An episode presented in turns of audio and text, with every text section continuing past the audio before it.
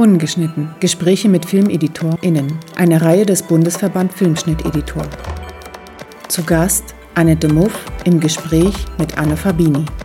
24 Stunden Jerusalem. Teamarbeit und Organisation. Vier Schneideräume, vier EditorInnen, sieben SchnittassistentInnen, neun Monate Schnittzeit und ein künstlerischer Leiter. 1440 Minuten TV-Programm. Das ist 24 Stunden Jerusalem. Hier vorne mit mir sitzt Annette Muff, die die Haupteditorin von 24 Stunden Jerusalem ist. Und ich werde Sie gleich bitten, uns von Anfang an zu erklären und zu erzählen, wie das alles ist, weil es ist so anders als bei einem normalen Film, die Gegebenheiten, unter denen sie gearbeitet hat. Annette Muff verantwortete sowohl 24 Stunden Berlin als auch 24 Stunden Jerusalem als Haupteditorin. Inzwischen sind auch 24 Stunden Bayern und 24 Stunden Europa produziert und ausgestrahlt worden, welche Annette Muff ebenfalls hauptverantwortlich begleitet hat. Für den Schnitt von 24 Stunden Jerusalem gewann sie zusammen mit ihrem Kollegen Wolfram Kohler den Deutschen Fernsehpreis 2014. Annette hat Germanistik und Politikwissenschaft studiert, hat dann äh, in anderen Berufsfeldern gearbeitet und kam Mitte der 90er Jahre zum Schnitt und ist sehr engagiert im Dokumentarfilmschnitt. Das ist so ihre Spezialität. Und nicht nur das, sondern sie hat auch ständig mitgearbeitet bei der Entwicklung von neuen Formaten. Die Firma Zero One, mit der sie schon seit den Anfängen äh, verbunden ist, wo sie wirklich auch so eine der Hauptfiguren ist oder die Referenz zum Schnitt. Die hat ja äh, mit verschiedenen Serien, Dokumentarserienformaten in den 90ern angefangen, oft auch in Zusammenarbeit mit Arte. Und da hat Annette immer mitgearbeitet, Schnittkonzepte entwickelt und eben auch früh schon im Team gearbeitet, das ich auch ganz interessant finde. Und dann gab es 2008, 24 Stunden in Berlin. Das war die erste große Herausforderung. Und auf der Erfahrung von 24 Stunden Berlin basierend entstand dann 24 Stunden Jerusalem. Wie war es denn für dich, als sie dich angefragt haben für 24 Stunden Jerusalem? Hast du gleich Ja gesagt oder? Klar, ich habe sofort Ja geschrien, ja? weil ich 24 Stunden Berlin schon einen großen Spaß fand, obwohl es sehr stressig war. Und dann, also ich fand toll, dass es Jerusalem war und nicht irgendwie Paris oder London oder irgend sowas. Weil ich dachte, Jerusalem ist eine Stadt, wo ich auch noch was drüber lernen kann. Und wahrscheinlich ja auch, weil das auch wieder deine Leidenschaft für Politik, die da dir mit reingespielt hat, weil ich habe das Gefühl, 24 Stunden in Jerusalem, das muss auch ein politischer Film sein. Also ich muss dazu sagen, ich war davor einmal in Jerusalem und das war vor 22 Jahren und hatte da ein ziemlich heterogenes Bild nach Hause getragen, nämlich dass das alles viel vielschichtiger und viel komplizierter ist, als man sich hier ein Bild macht. Aber das war ja total lange her. Insofern war ich natürlich total gespannt drauf, mich jetzt wirklich mal ein Jahr lang bezahlterweise damit beschäftigen zu können. Weil ich aber sagen muss, also für die große Politik fand ich, war Volker Heise zuständig.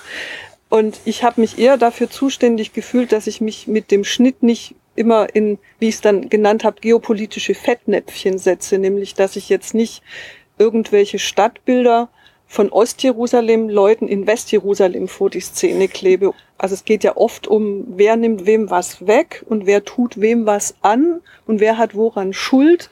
Und ich habe mich dann immer bemüht, wenn ich eine Szene hatte, wo es wieder um ganz viel Schuld von der einen, ich sage jetzt mal salopp, einen Seite geht, habe ich mich immer bemüht, dass ich dann Puffer baue, dass jetzt nicht die Aussage was mhm. Schlimmes wurde mir angetan, als Wirkung auf die Szene von einer anderen Figur geprallt ist. Ja. Also ich habe mich immer für Puffer bauen zuständig gefühlt oder dass man, ich wusste, das klingt jetzt vielleicht ein bisschen albern, aber in den Stadtmontagen, für die ich auch zuständig war, habe ich lange drüber nachgedacht, ob ich jetzt nach dem die orthodoxen Beten eine Müllabfuhr durch die Altstadt fahren lassen kann, weil ich dachte, oh weia, vielleicht ist das jetzt ein Kommentar. Ich hatte da manchmal so bisschen Materialprobleme, aber wie gesagt, das war vielleicht eher so das mein politisches Über-Ich, das da ähm, agiert hat und das versucht hat, da so yeah. keine falschen Bildkommentare zu produzieren. Aber wie gesagt, für das große Ganze, das war das Tolle an dieser Arbeitsteilung, da konnte ich mich entspannt zurücklehnen. Ähm, da war Volker zuständig. Die Produktionsfirma Zero One Film entwickelte 2007 und 2008 unter der Leitung von Volker Heise das Konzept einer Fernsehdokumentation in Echtzeit. Dafür werden zahlreiche Protagonisten aus verschiedensten Berufen, sozialen Klassen, Religionen und Ethnien aus jeweils einer Stadt oder Region ausgewählt und 24 Stunden begleitet. Genau ein Jahr später wird der 24-stündige Film dann auf Arte, im RBB bzw. BR und auf weiteren europäischen Sendern ausgestrahlt. Also Volker Heise ist der künstlerische Leiter. Er ist von Haus aus auch Regisseur. Und hat auch Politik studiert. Hat auch Politik studiert. Thomas Kufus ist der Produzent und die beteiligten Sender waren Arte und der Bayerische Rundfunk. Mhm. Wie wird so etwas überhaupt geplant? Also die Planung kann ich jetzt, glaube ich, nur aus Editorenperspektive erzählen. Also für mich hat sich das so dargestellt, dass es, es war relativ schnell klar, dass es 24 Stunden Jerusalem geben soll. Und dann kamen die Mühen der Ebenen, nämlich wie das realisiert werden soll. Und die Produktion hatte zuerst die Idee, dass man das delegiert. Also dass es einen israelischen Service Producer gibt, der alles ausführt. Und das war der schöne Plan und das zog sich dann zuerst mal über, ich glaube, fast zwei Jahre hin. Aus meiner Perspektive war das immer warten, auf wann das Projekt losgeht. Das war ehrlich gesagt ganz schön unangenehm, weil ich immer dachte, jetzt kannst du ja keinen Job annehmen, weil dann kommt wieder dieses Jahr Turbostress und da will man ja auch nicht auf dem Zahnfleisch ankommen. Mhm. Aber in Realität war das dann so, dass dieser schöne Plan mit der israelischen ausführenden Produktionsfirma, es ging nicht gut. Es ging nicht gut. Äh, die Produktion sagt selber, dass sie da wohl so ein bisschen blauäugig waren bei ihrem Erstkonzept. Die Konsequenz war dann, dass der Produzent beschlossen hat, das müssen wir jetzt selber in die Hand nehmen. Das heißt, es wird jetzt ein europäisches Projekt von einer europäischen Produktionsfirma durchgeführt, also quasi von Europäer für einen Europäer. So wurde das verkauft, dass man nicht sagt, so jetzt hier Israelis, Palästinenser und so weiter, sondern es ist von Europäern für Europäer. So wurde das dann mhm. organisiert und auch verkauft. Es hieß zum Beispiel auch, dass das Geld, ich glaube, das war der Jerusalem Film Fund, wieder zurückgegeben werden musste, ähm, damit da auch kein israelisches Geld drin ist, was eine Bedingung war für die palästinensische Seite, um da mitzumachen. Mhm. Und das Ganze, also diesen ganzen Tohuwabohu kann man in einem Making-of-Film angucken. Das war wirklich ziemlich dramatisch. Und dann sollte der Drehtag am 18. April sein.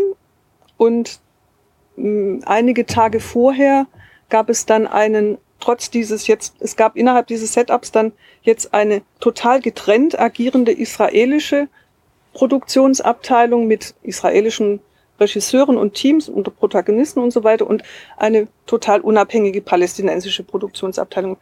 Und trotzdem alles getrennt war, gab es dann ein paar Tage vorher, vor diesem ähm, geplanten Drehtag, einen palästinensischen Boykottaufruf von einer Organisation, die BDS heißt es. Die sind dafür, dass man alle Projekte und alle Initiativen, also alle Kulturprojekte und so weiter boykottiert, die irgendwas mit israelischem Geld und israelischer Kooperation zu tun haben. Der Hauptvorwurf ist, die den derzeitigen Zustand als Normalität behandeln. Das mhm. war, also das ist das größte Schimpfwort da. Ich dachte immer, Normalisierung ist was nicht so Schlimmes, aber Normalization ist da wohl das allergrößte Schimpfwort. Und das hat leider dazu geführt, dass die palästinensischen Regisseure sich nicht getraut haben, mit dem Dreh anzufangen und sind wohl erst, nachdem einige der palästinensischen Protagonisten, so sagt die Legende, dann nachmittags ins Produktionsbüro gekommen sind und gesagt haben, wo seid ihr denn? Erst dann haben sich die Teams getraut zu drehen. Das palästinensische Produktionsbüro sagt, dass sie massiv bedroht wurden. Die Boykotteure sagen, das ist nicht unser Stil, wir haben hier niemand bedroht. Also Tova Bo, Nahostkonflikt, wie er leibt und lebt.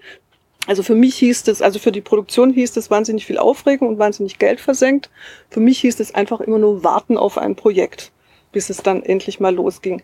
Blöderweise hatte ich irgendwann mal schon die Hoffnung aufgegeben, dass es endlich mal losgeht und habe dann einer Anfrage ein anderes Projekt mein Ja-Wort gegeben, was dazu geführt hat, dass genau das passiert ist, was ich nicht wollte, nämlich dass ich von März bis Juni in Windeseile einen Kinodokumentarfilm fertig geschnitten habe und dann im Juli mit mhm. Verspätung zum Schnitt von 24 Stunden Jerusalem dazu kam, mehr oder weniger auf dem Zahnfleisch und ich konnte auch nicht vor Ort mit dabei sein, was ich eigentlich aber, wie gesagt, ganz gut fand, weil ich war Gott froh, dass ich dieses ganze Tovabo nicht live miterlebt habe. Das hätte meine ganze Neutralität wahrscheinlich total über den Haufen geschmissen.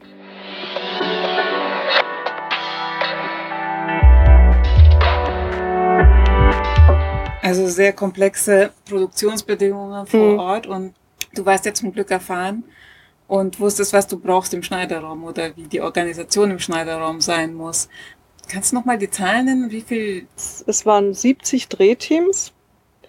Davon waren 20 europäisch, 20 israelisch, 20 palästinensisch und die restlichen 10 Drehteams, die waren sogenannte, was wir Impressionen-Drehteams genannt haben. Das, war, das heißt, das waren Teams, die keine Protagonisten, sondern die die Stadtbilder gedreht mhm. haben. Das war auch so mehr oder weniger drei israelisch, drei europäisch, drei Palästinensisch. Es war immer alles brav, so mhm. gerecht aufgeteilt und dann gab es noch einen Hubschrauber.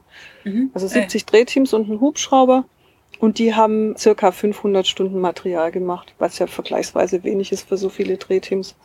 Es gab immer eine Regie, eine Kamera, einen Tonmenschen und bei Berlin gab es auch immer noch einen, einen Aufnahmeleiter und ich weiß, ich bin mir nicht ganz sicher, ob bei den, bei den israelischen Drehs auch immer ein Aufnahmeleiter mit dabei war. Ich glaube ja, aber es gab vor Ort jemand, der dafür zuständig war, dass das gesamte Material von den Speicherkarten runtergeladen wurde, aber die Drehteams hatten keine Materialassistenten dabei. Bei 24 Stunden Berlin war diese Technik mit diesen 32 Gigabyte Speicherkarten noch ganz neu, deshalb gab es davon nicht genügend. Deshalb mussten wir die von Kurieren einsammeln lassen die sind dann alle in die Leerter Straße, wo Zero One wohnt, gefahren und haben die da ausgeschüttet und dann mussten wir im sogenannten Download Center diese Speicherkarten runterladen und haben die dann am Anfang ungelöscht wieder rausgegeben, was dazu geführt hat, dass die Teams, die Teams hatten drei Reaktionsweisen auf diese nicht gelöschten Speicherkarten. Es gab Teams, die haben sich das Material der Kollegen angeguckt. es gab Teams, die haben fleißig gelöscht. Und es gab Teams, die haben bei mir auf dem Handy angerufen und haben gesagt, du Annette, da ist was drauf, was sollen wir das machen? Und es gab Teams, die haben sich nicht getraut, die zu löschen, haben die wieder zurückgeschickt. Das heißt, es fing an, ein totales Tohuwabohu zu werden, bis man mir, und ich bin so ein totaler Kameradepp, aber mittlerweile kann ich eine Sache, ich kann Speicherkarten formatieren. Und ich habe dann mir einen von diesen Download-Assistenten weil ich dachte dann so, huh, du willst jetzt ja nie, hier nicht diejenige sein, die aus Versehen was löscht. Das fand ich einen ganz schön heißen Job. Deshalb habe ich auch die draußen am, am Set verstanden, dass die das nicht machen wollten. Und dann habe ich mir einen von diesen Download-Assistenten geschnappt und haben gesagt, jetzt machen wir Vier-Augen-Prinzip. Wir kontrollieren jetzt immer, dass wir das runtergeladen haben und dann löschen wir die Speicherkarte so. Also das und jedes Drehteam hatte einen Namen oder habt ihr das Material auseinandergehalten oder habt ihr das gleich alles in einen Topf geworfen? Also wir hatten bei 24 Stunden Berlin die Methode entwickelt, dass die Drehteams eine eindeutige Nummer kriegen. Man kann ja an den Kameras was eingeben, dass alle Clips, die in der Kamera bei der Aufnahme entstehen, die haben dann die Zahl 012 und ich wusste 012 ist der und der Protagonist. Mhm. Und die Impressionteams, die haben dann dreistellige Zahlen gekriegt. Zumal man ja mit dem Realtime-Timecode drehen kann. Das heißt, man hat auf den Clips immer gesehen, wie viel Uhr ist, was ja wichtig ist, weil das ja ein Echtzeitformat sein soll. Es war ja immer die Idee von Volker Heise, dass er gesagt hat, das, was um sechs passiert, wird, wird um sechs erzählt. Und bei Berlin haben wir uns da noch päpstlich dran gehalten und hatten auch die Vorgabe zu sagen, man darf wirklich keine Schnitte sehen, man muss eine permanente Illusion von alles fließt. Es wird alles in Echtzeit erzählt. Ich muss sagen, bei Jerusalem haben wir uns da überhaupt keine Gedanken mehr drüber gemacht. Wir waren immer Gott froh, wenn wir irgendwas geschnitten gekriegt haben.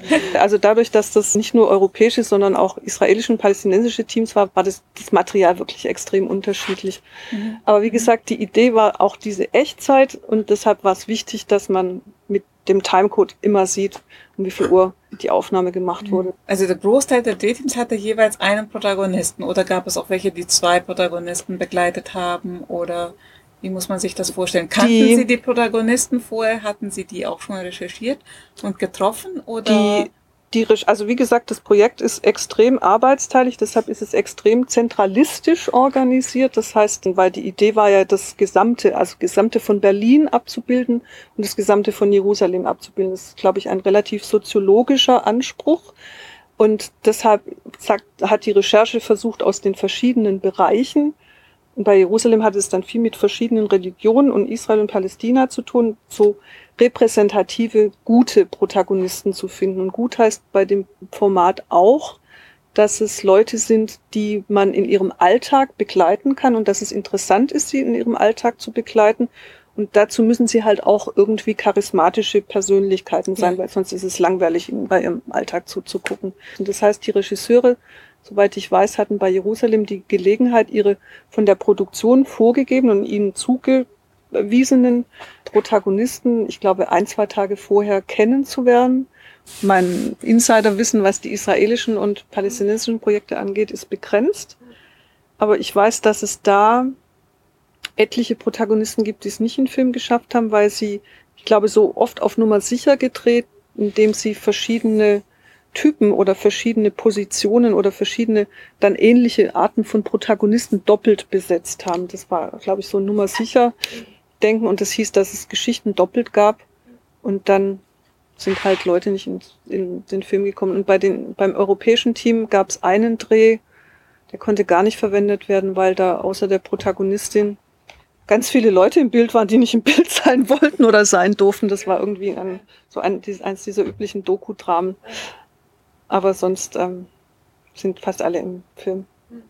Mhm. Und es gab bei den europäischen Teams meines Wissens nur ein Team, das zwei verschiedene Protagonisten gedreht hat, was um ein Haar dazu geführt hätte, dass wir die zweite Protagonistin vergessen haben. weil wir dachten, so Team 17 fertig. Pustekuchen, das war ganz schön peinlich, weil bei der Weihnachtsfeier sagte die Regisseurin des Teams irgendwas, ich weiß nicht mehr was, irgendwas bla bla und dann mussten wir da ja weg, weil wir mussten ja noch den drehen. Und da stand ich mit meinem arabischen Kollegen und er hat hinterher gesagt, hey, was, was hat die gerade, hast du mitgekriegt, was die gerade gesagt hat? Dachte, so haben wir die äthiopische Nonne Gott sei Dank nicht vergessen.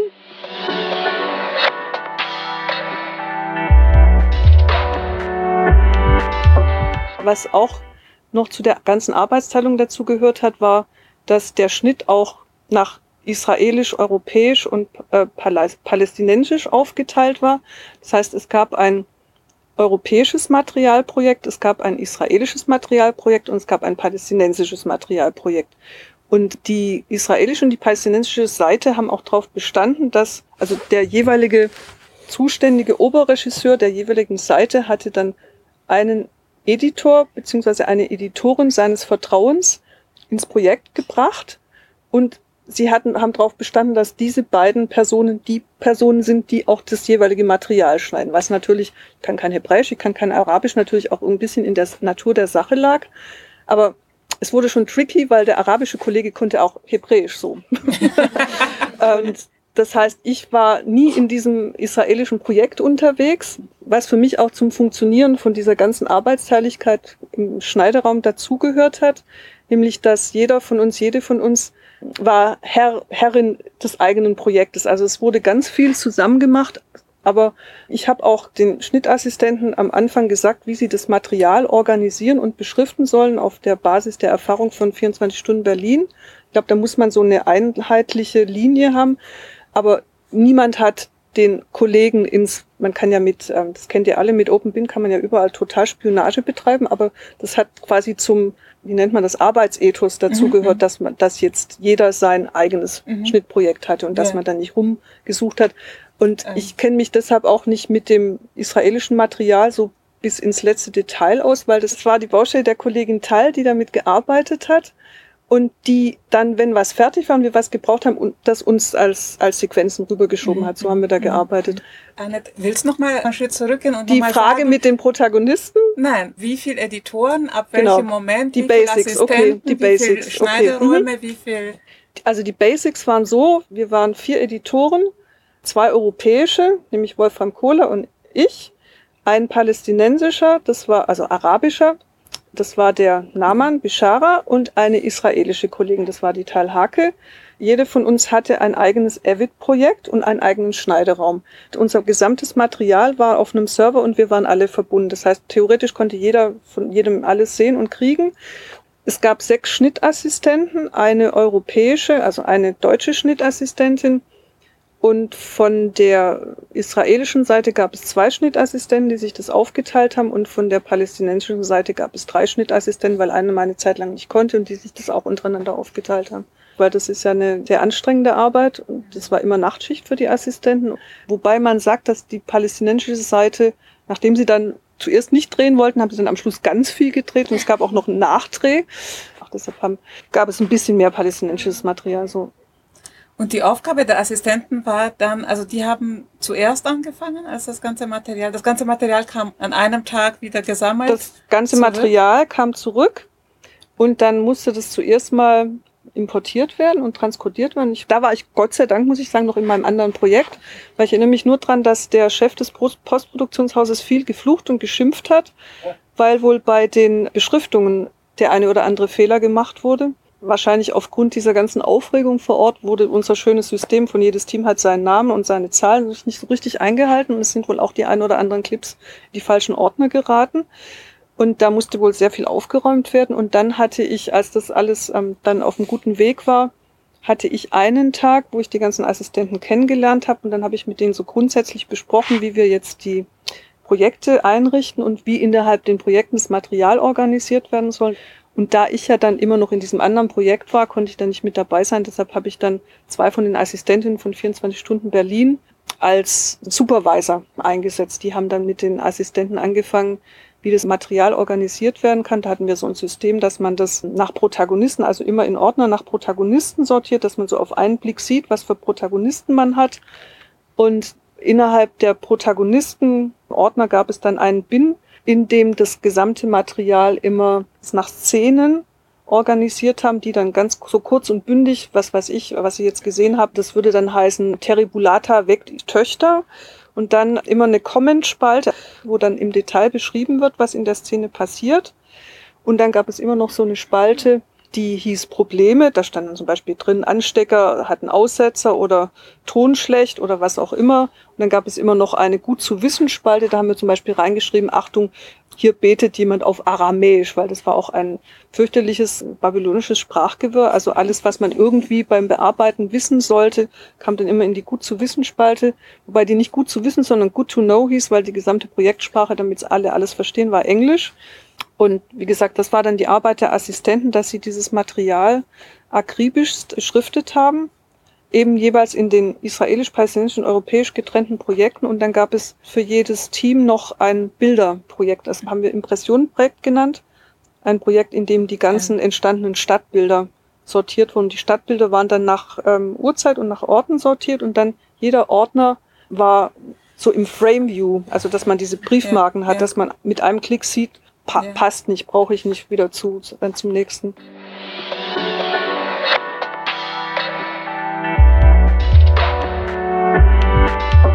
Also habt ihr euch die Protagonisten vorgenommen oder wo fängt man dann an? Bei einer bestimmten Uhrzeit oder? Also die Grundarbeitsweise war, dass wir, das hatten wir bei 24 Stunden auch schon so gemacht, dass wir gesagt haben, wir schneiden jetzt alle Protagonisten vor und nicht nur die Uhrzeit von 12 bis 15 Uhr oder wie auch immer, sondern wirklich komplett von vorne bis hinten, damit wir mal ein Gefühl dafür kriegen, was es überhaupt gibt, mhm. weil es kommt ja noch erschwerend dazu, dass die, die das gedreht haben, die Regisseure nicht im Schneideraum mitarbeiten. Das heißt, es gibt niemand, der das Ganze kennt und der Volker Heise, der ja so der Oberstrippenzieher der ganzen äh, Veranstaltung ist, der kennt ja auch nicht das Material im Detail. Und damit wir alle und vor allem er im Besonderen mal einen Grundeindruck kriegen von dem, was die Geschichten eigentlich sind, die es gibt, wird vorgeschnitten. Und vorgeschnitten heißt in dem Fall so, so eng wie nötig und so offen wie möglich, dass man, wenn es die Möglichkeit gibt, dass der Protagonist entweder über diese Geschichte erzählt oder über jenes Thema, dass man die Möglichkeiten beide anbietet. Wir hatten diese Arbeitsteilung, dass wir haben zuerst alle vorgeschnitten. Volker und der Kollege Wolfram Kohler haben dann angefangen, aus diesen Vorschnitten die ersten drei Stunden zu bauen. Und dem Ganzen war noch vorhergegangen, dass wir diese Vorschnitte uns gegenseitig präsentiert haben. Also nicht jetzt wirklich alles geguckt, sondern das war eher so, man pitcht sein, man pitcht mhm. seinen Protagonisten oder sagt so, dass der Archäologe ist ein Langweiler, aber das Aufstehen vom Presseschiff ist großartig lustig. So, man hat immer so Werbung für seine Kandidaten gemacht, was ja auch Spaß macht. Und dann, wie gesagt, dann saßen wir in meinem Schneiderraum zusammen und sind dann immer durch unsere jeweiligen, also unsere ganzen Protagonisten, aber nicht von vorne bis hinten, sondern immer nur die ersten drei Stunden gegangen und haben das ähm, den Kollegen und dem Volker vor allem präsentiert. Mhm. Und der saß dann immer da mit Karteikarten, hat viel, ganz, finde ich, sehr unleserliche Sachen darauf geschrieben und hat die dann immer an die Wand gepinnt. Da stand dann sechs bis sieben Uhr, sieben bis acht, acht bis neun und dann, dann waren immer für Europa und Israel und Palästina, Palästinenser waren immer verschiedene Farben. Und so hat er für sich dann versucht zu erfassen, mit welcher Figur was passiert. Das heißt, wir, es war, ich habe das immer den Puzzletag genannt. Wir haben immer so mindestens einmal im Monat Puzzletag gemacht, weil, wie gesagt, die Vorschnittphase war zwei, drei Monate am Stück. Dann haben wir angefangen, immer drei Stunden zu bauen. Und immer wenn die drei Stunden fertig waren, also Rohschnitt fertig war, haben wir wieder einen neue, neuen Puzzletag mhm. gemacht. Mhm. Dann war sechs bis neun fertig, dass wir dann von neun bis zwölf wieder Protagonisten mhm. präsentiert haben. Ah ja, und ihr habt tatsächlich mit 6 Uhr angefangen. Wir haben wirklich mit 6 Uhr angefangen, mhm. weil das ist der Anfang. Warum, warum nicht?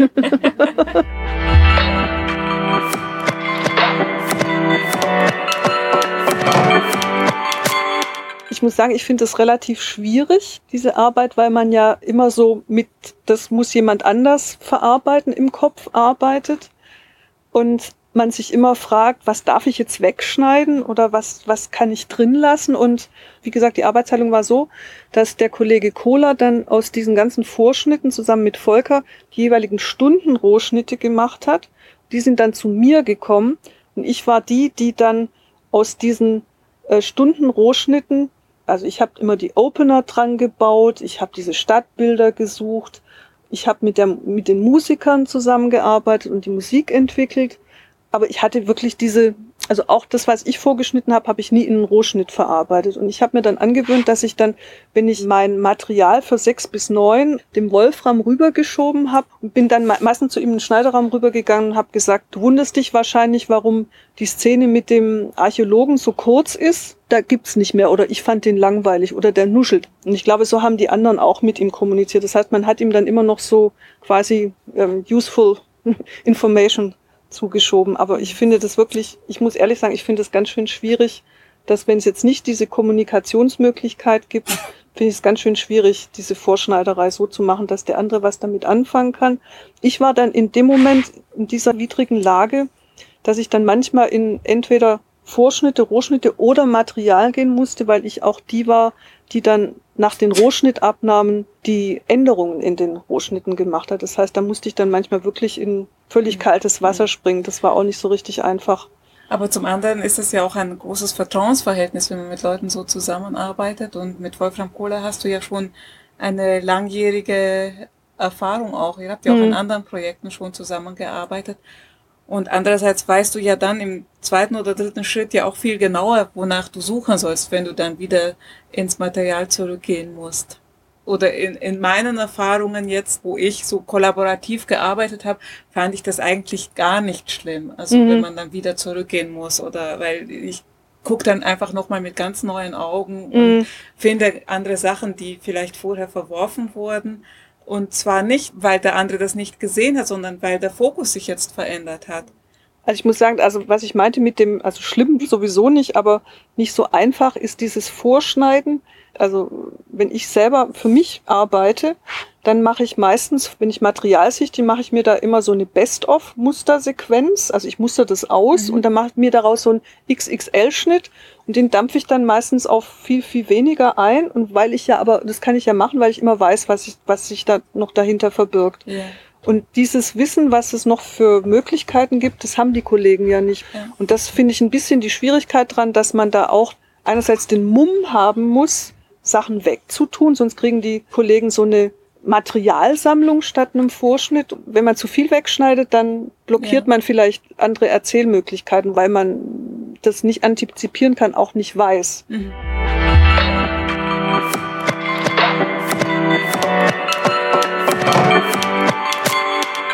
Also an diesem Puzzletag haben wir, die Editoren, dem, ich nenne es jetzt mal Oberregisseur Volker, einfach so präsentiert, was es in diesen drei Stunden gibt. Eben auf der Grundlage, dass er meistens schon wusste, wo die Geschichten noch hingehen. Der war für die Gesamtdramaturgie zuständig und der hatte tatsächlich immer so einen mehr oder weniger großen Überblick, weil er sich auch die Vorschnitte von gesamten Personen manchmal angeguckt hat. Also der wusste dann zum Beispiel der Müllmann, den sieht man am nächsten Morgen um 5 Uhr zu Hause aufstehen. Also es gibt so wirklich große Erzählbögen. Das heißt, er hat entschieden, wer, wen er wann erzählt, aber immer auf der Basis, dass was, wie gesagt, was um 6.30 Uhr passiert, wird dann mehr oder weniger auch um 6.30 Uhr erzählt. Die Dramaturgieentscheidung war auf seiner Schulter. Dann hat er eben mit dem Wolfram Kohler zusammen diese Rohschnitte von jeweils immer einer halben Stunde gemacht. Und immer wenn die einen halben Stunden Rohschnitt fertig hatten, haben die den mir geschickt und ich habe dann dieses Vorspannen davor, Stadtmontagen bauen und so weiter gemacht. Manchmal habe ich auch gesagt, bö, langweilig, dann mussten sie noch mal irgendwas sich da, also ich hatte die Gunst, das fand ich ganz toll, dass ich halt auch distanziert genug zu dem Ganzen war, dass ich mir das dann halt so schön entspannt angucken konnte und dann manchmal auch sagen konnte, irgendwas fehlt jetzt in der Mischung von der halben Stunde oder irgendwie war die halbe Stunde, die ihr gestern gemacht habt, viel pfiffiger, irgendwas ist da jetzt nicht so richtig gut in der Würze. Also es war toll, dass ich da diese Distanz hatte.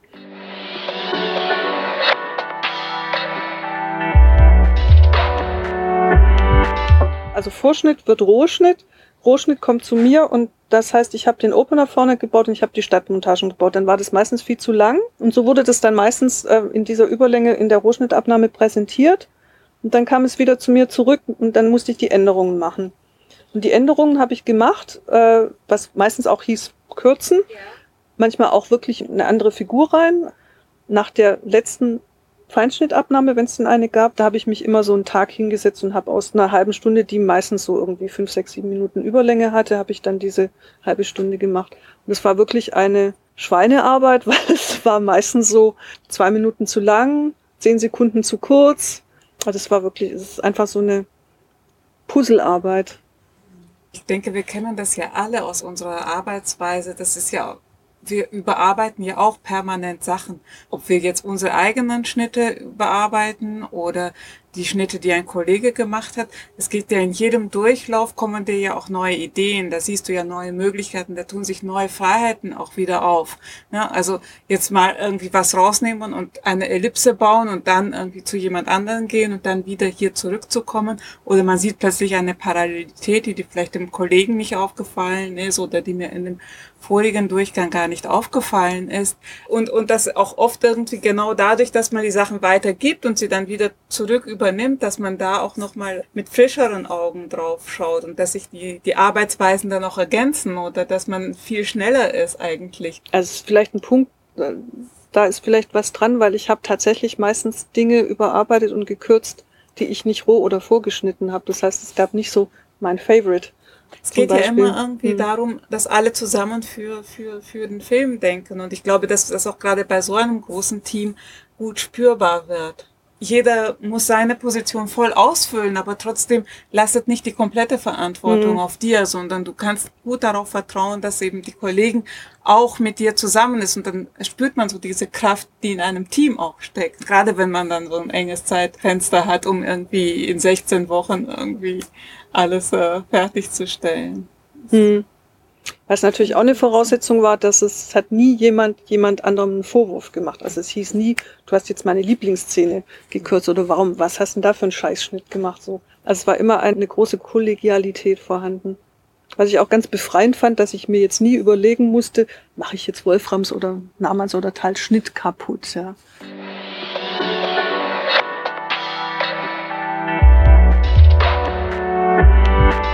Mit dem persönlich treffen. Also wir haben in einer Firma gearbeitet, wo es den Luxus gab, dass man äh, von einer Köchin ein Mittagessen gibt, auf den Küchentisch. Den gibt es noch. Äh, Diese Firma gibt äh, es. Dass man da ein, ein, ein Mittagessen auf den Küchentisch gestellt kriegt und zusammen isst. Das heißt, es gab immer dieses zusammen Mittagessen, was ja natürlich der Raum für Kommunikation ist.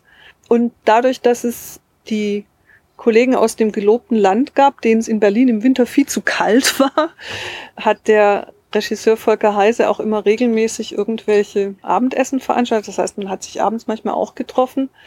Und da hat man sicherlich über alles, nur nicht über die Arbeit geredet.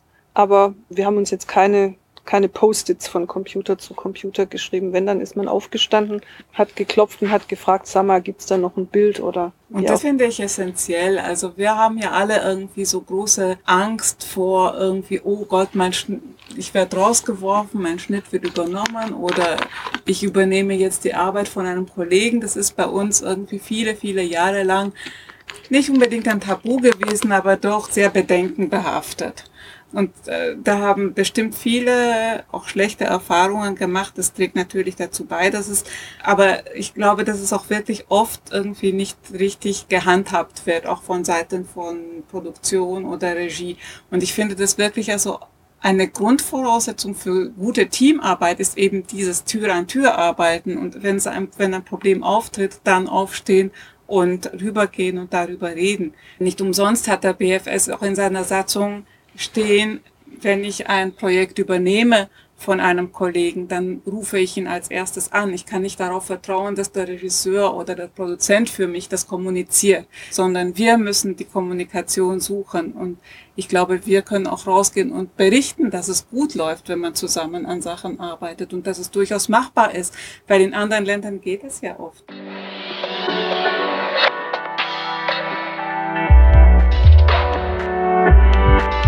Was mich immer wieder erstaunt und überrascht beim Gucken. Jedes Mal finde ich, die Ausschnitte, die ich sehe, werden lang und gleichzeitig wahnsinnig abwechslungsreich.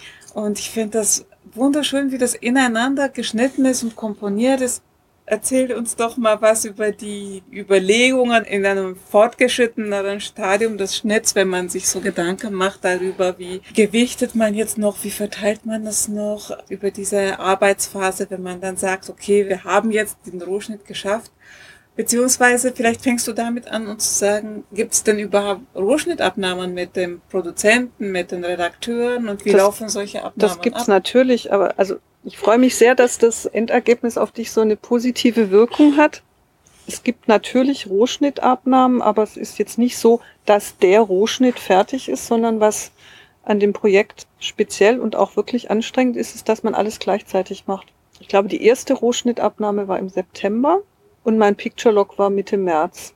In der Zeit von Mitte Januar bis Mitte März hatten wir von 16 Stunden Rohschnittabnahmen und Feinschnittabnahmen bis zum Picture Log. Mhm. Ich weiß überhaupt nicht mehr, wie wir das überhaupt hingekriegt haben. Ich erinnere mich nur noch dran, dass wir alle sehr müde waren.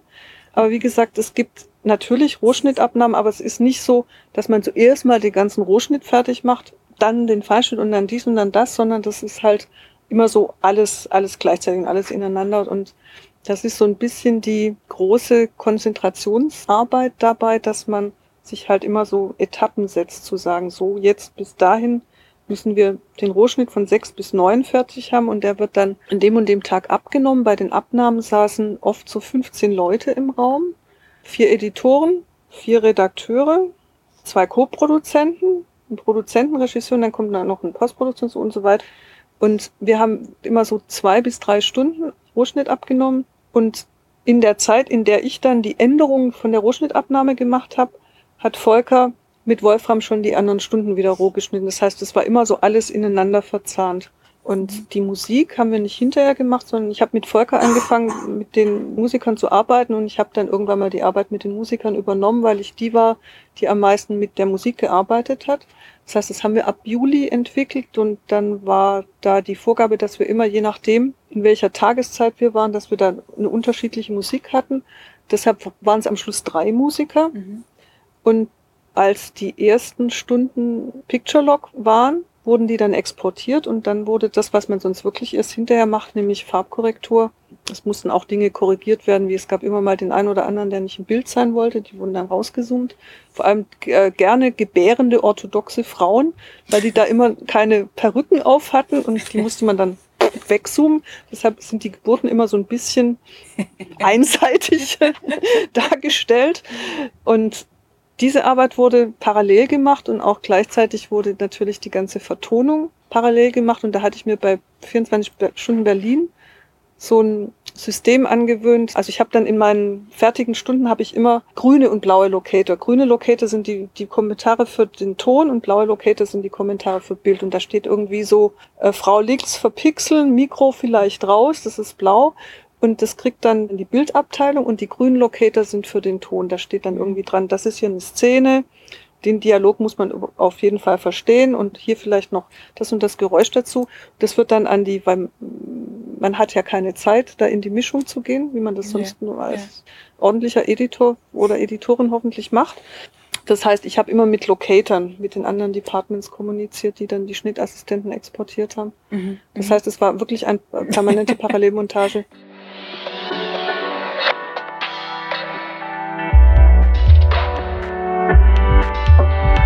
Eine der Redakteurinnen von Arte war schon bei 24 Stunden Berlin dabei, kannte das ganze Spiel schon, die kannte auch den Stress und die wusste auch, was das heißt, wenn sie jetzt sagen, so Stunde sechs bis sieben mögen wir gar nicht, zieht über los und fangt wieder von vorne an, dann wussten die, dass eventuell jetzt dieses ganze Kartenhaushalt zusammenfällt.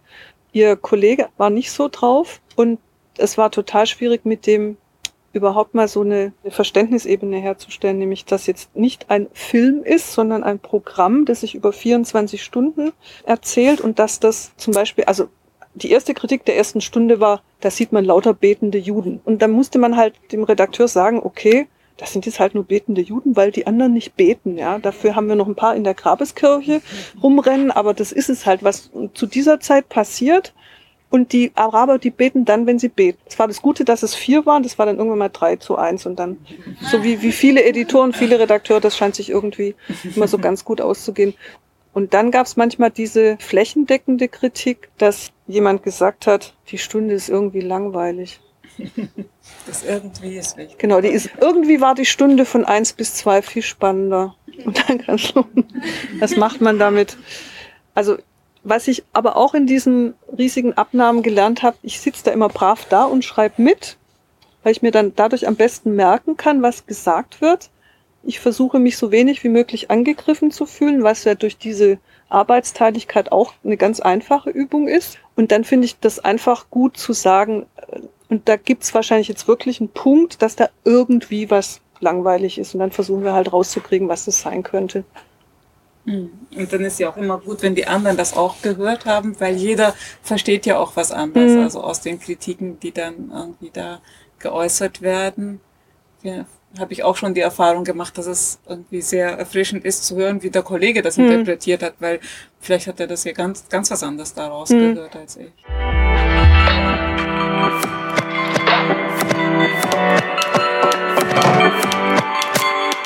Also die ehrgeizigen Grundsatzfragen, die haben wir uns im Prinzip alle bei 24 Stunden Berlin gestellt. Da haben wir ziemlich im Vorfeld rumgehirnt, wie man das, da gab es ja sowas noch nie, meines Wissens, wie man das jetzt machen könnte, dass man was über 24 Stunden erzählt und wie man dann den berühmten Zuschauer dazu bringt, sich das möglichst von vorne bis hinten anzugucken.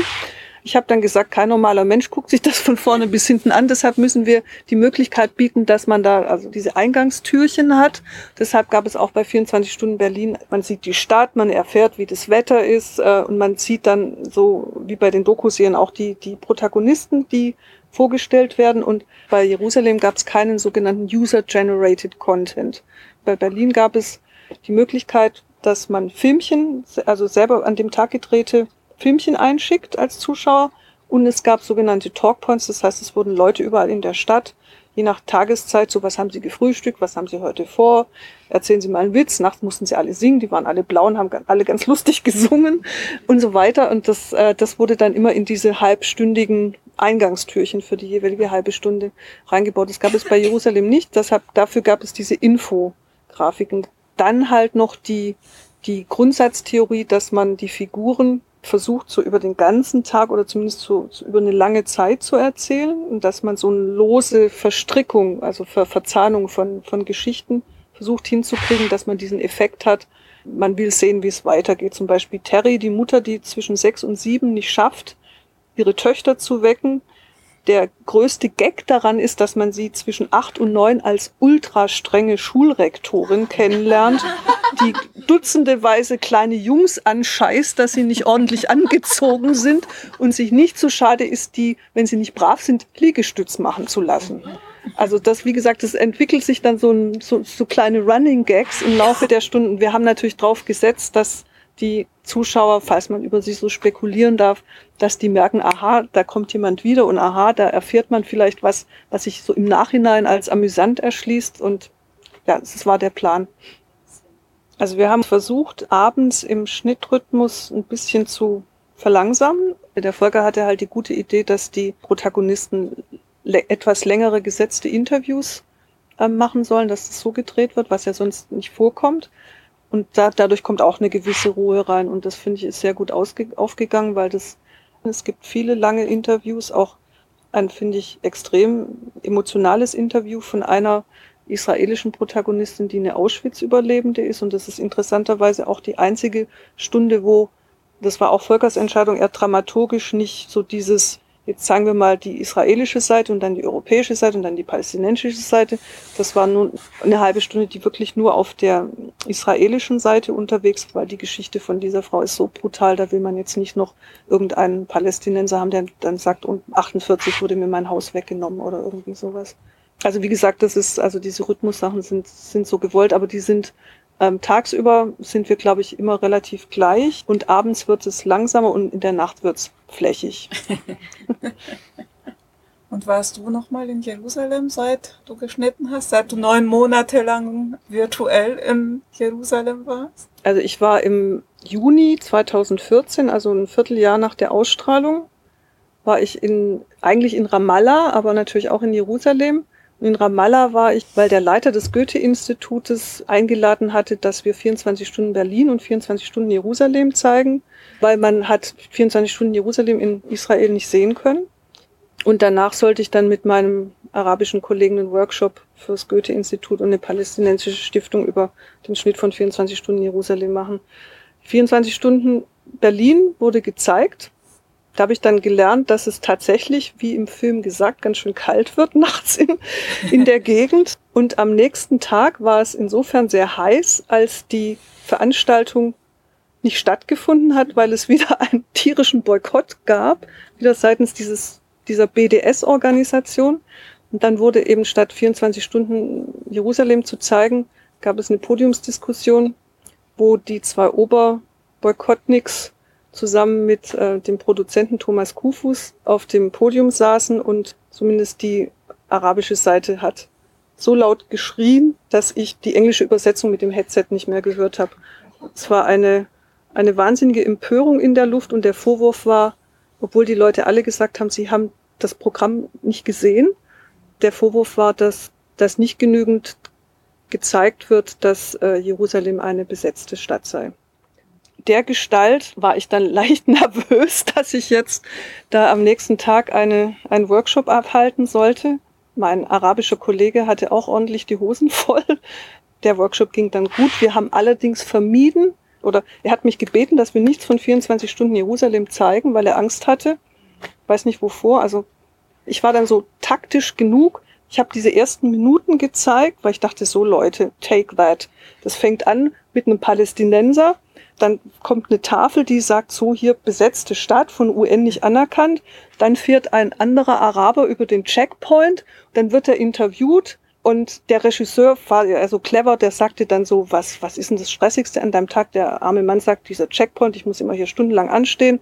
Dann fragt der Regisseur ihn ja noch, warum wohnst du nicht einfach in Jerusalem? Und dann sagt er, darf ich nicht, weil ich komme aus der Westbank. Dann habe ich auf Stopp gedrückt, weil danach kommt der Siedler und betet so. Und das war so meine, mein kleiner Pitch fürs Projekt. Und danach hatten wir einen wunderschönen Workshop. Ja, 24 Stunden Jerusalem, bestimmt kann man noch 24 Stunden hier drüber sprechen. Ne?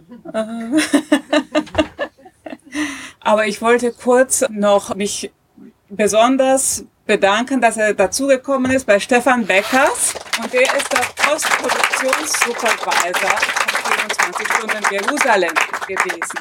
Und äh, ich bedanke mich auch sehr bei Media Gerle, die geholfen hat, diese Veranstaltung vorzubereiten und die die Technik hat. Vielen Dank, Annette. 24 Stunden Jerusalem. Teamarbeit und Organisation. Annette Muff im Gespräch mit Anne Fabini. Schnitt Anne Jünemann. Musik Markus Zahn, Sprecherin Anne Jünemann, künstlerische Leitung Anne Fabini und Julia Oehring. Ungeschnitten. Gespräche mit FilmeditorInnen. Eine Reihe des BFS.